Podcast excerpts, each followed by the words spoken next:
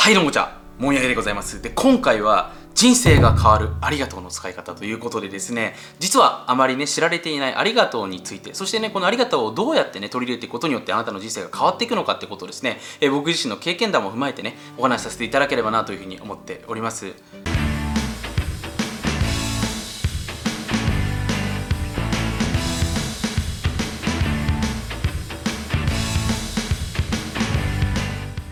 ということでですね、今回はこのありがとう。一番身近なキーワードでね、なんとなくこう使うことによってポジティブな結果が訪れる、まあそんなね言葉だと思うんですけれども、これに関して今日はですね、秘密と具体的なね、使い方をお話しさせていただければなというふうに思いますので、とりあえずね、2回ほどいいねを押してからね、今日のビデオを見ていただけると、多分あなたのね、ところにこれから何かね、幸運が訪れると思いますので、ぜひね、いいねマークを押してから今日のビデオを見ていただければなというふうに思っております。で、まあ一般的にね、このありがとうって、まあ、いう言葉はですね、例えば人から何かね、ありがたいことをしてもらった時にね、ありがとうございますっていうふうに言ったりとか、例えば僕僕自身の、まあ、プログラムね、ポテンシャルシークレットとかでも話させてもらってるんですけれども、まだ起きてないことに対してありがとう。要するに自分の潜在意識にですね、すでにそのことが叶ったごとくね出来事を捉えることができるとですね潜在意識がそれを勝手に実現させてしまうというですね、まあ、こういった法則がありますので例えばね自分自身が何か自分が合格したい試験があってそれに合格してないのにね合格してしまった後のことを想像してあ本当にあの時合格できましたありがとうございますとでそのね合格するまでに至った自分の努力まだしてないんですけどけれども自分でありがとうというふうにですねこう思って、まあ、言葉を出しているとですねそれが叶ってしまうと、まあ、こういう使い方が多くの人がですね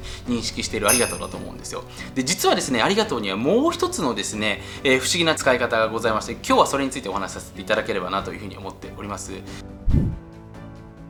僕自身がですね、まあ、このありがとうの使い方っていうのを、まあ、自分で思いついたわけではなくてですねこれは自分の、えー、尊敬するですね経営者の先輩に教えていただいたんですね、まあ、すごい若いながらもですねいろんな会社を、まあ、経営していて、まあ、国内外問わずですね世界中でビジネスを展開している一方でですねすごく人望が厚い方でたくさんのこう若い方まあ自分のその後継者っていうんですかね若い方々にすごい親しわれていてすごく人間的に魅力的な方だったんですよね。で僕自身その先輩とですねまあこう長い期間お付き合いするようになって、まあ、その先輩のさらに魅力を感じるわけですよね。で人間って面白いんですけど一時的にこう人にね良い部分だけを見せてですね格好つけたりすることで誰しもできると思うんですよ。例えばね恋愛関係とか分かりやすいと思うんですけれども最初ってねこうオキシトシンとかですねフェニルエチルアナリンっていう、まあ、これ恋愛ホルモンっていうのが出てですね人の良い部分を見ちゃうとと思うんですよね。良い部分を見ちゃいますし良い自分を見せようとするんですよ。だからお互いいい部分が見えてくるんですけどもそのホルモンがね下がってきた時にお互いのですね素の部分というか要は良い部分とその人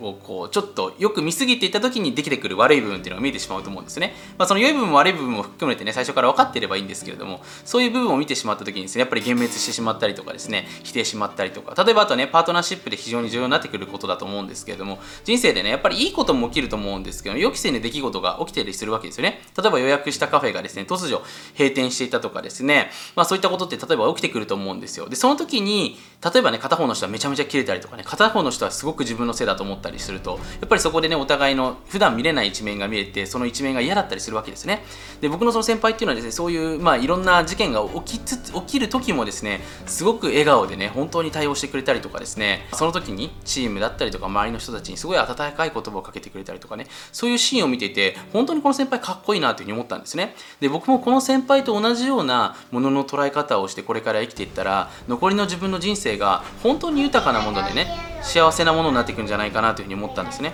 で僕自身その先輩にですね気になって聞いてみたんですよ。なんで先輩はそんなにねいいことも悪いことというかね自分が求めてないような出来事が起きた時もそんなに笑顔でね受け入れるというかそれに対して接することができたりとかそれを解決したりとかですね。まあそれをもとに大きくね自分をレベルアップできるんですかと聞いた時にですね実は僕はねこのありがとうの使い方を普通の人と違く捉えてるんだよねっていうふうに言われたんですね。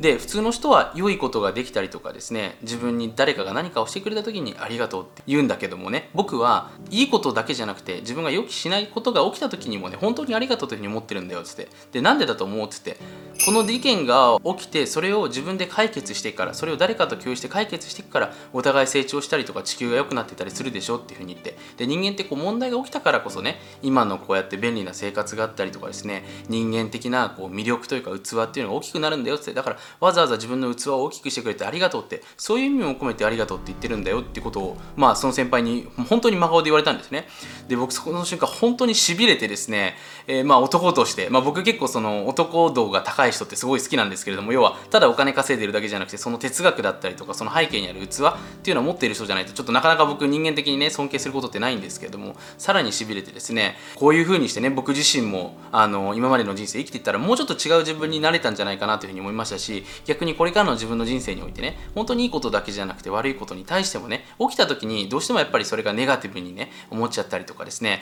なんか拒否したくなったりとかすると思うんですけども本当にありがとうというふうに思ってねこのおかげで俺がまたね違うステージに行けるんだと。要は人間って面白いんですけど普通に生きていると変わるきっかけってないんですよね。まあ、その時に僕思ったんですけどやっぱりその僕もねあの21歳の時に、まあ、22歳の時ですねあの自分の父親がですね倒れて、まあ、本当に僕自身びっくりしたというかですね自分の人生でこんなこと起きるんだっていうぐらいですね、えー、びっくりしたのを覚えてるんですけどそれと同時に、まあ、自分の母親がまだ若かったですから母親の残りのね、えー、人生の時間っていうのを考えた時にですね、まあ、自分が養っていく、まあ、長男だったんでね、まあ、そういう立場だなってことを何度か思ったんですね。その時に初めてね、まあ、そういう状況が起きたから僕自身も変わらざるを得なかったんですよ。今までは自分のためにしか生きてなかったんですけどそこで初めてね母親のためにも生きたいな。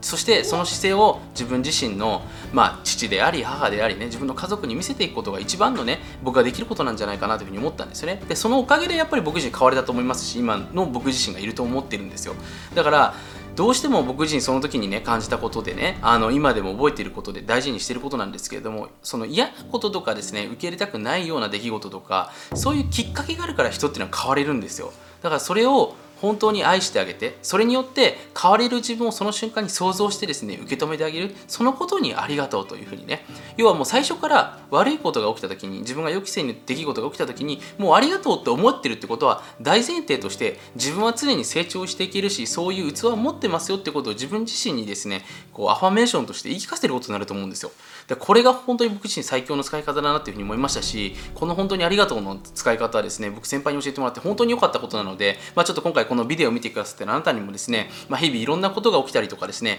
自分が予期せぬ出来事自分が求めてないことができたりするあ起きたりすることもあると思うんですけどもその時もですね、まあ、一瞬嫌な気持ちになったりとかね人のせいにしたくなったりとかですね自分のせいにしたくなったりとかいろんな気持ちになったり反応したくなると思うんですけれども一言ねあ俺これのおかげでまたさらに自分が変われるんだな新しい自分に見れるんだなこういうふうにして感謝するようにしてみてほしいんですよ。一見ねそのありがとうなんて不思議な気持ちでそんなの言いたくねえよって思うと思うんですですけれどもその言った瞬間からねまたその現実の捉え方だったりとかですね、えー、物の見え方っていうのが変わってそれを引きにまた自分自身大きく大きくね成長していくんですね。僕自身もね今振り返ると本当にこのありがとうのね、えー、新しい使い方を知ってよかったなというふうに思いますしたしこれからもねいろんな多分ことがいいことも悪いことも、ね、起きてくると思うんですね。でそれすらも愛してねそれによってまた新しい自分に出会える。で人生ってその出会いが一番楽しかったりするわけですね。例えばね自分自身が予期せぬアイデアが自分の、ね、人生に起きた時嬉しかったりしますよね。新しい言葉が自分の人生に入った時嬉しかったりしますよね。新しい服に出会えた時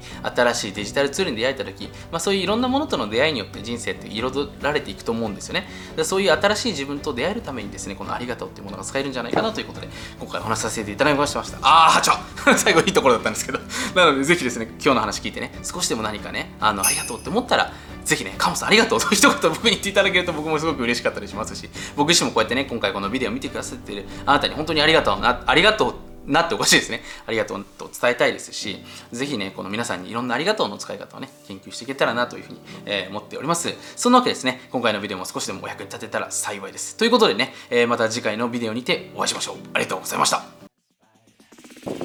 はい。最後まで YouTube を見てくださって本当にありがとうございます。もし今回のビデオであなたが何かしらいい気づきを得られたりいい気持ちになったり前向きな気持ちになれたのであればぜひグッドマークそしてあなたの感想をコメントの方にお待ちしております。また YouTube のチャンネル登録をしていただけると Mr.M のサプライズライブセミナーの方が随時こっそりと配信されますのでぜひチャンネル登録の方を見逃しなく。はい。最後にちょっと怪しいお話をさせていただきます。あなた自身がちょっとグレーなやばい世界の裏話を知りたい場合はですね今回この YouTube のビデオの下に URL があると思いますのでそちらの方から裏無料メールマガジンの方をぜひ登録してみてはいかがでしょうか。YouTube ではお話しできない数々のやばい裏技っていうのをですねこのメールマガジンだけでこっそり配信しておりますそれではまたメールマガジン YouTube にてお会いしましょう。ではでは。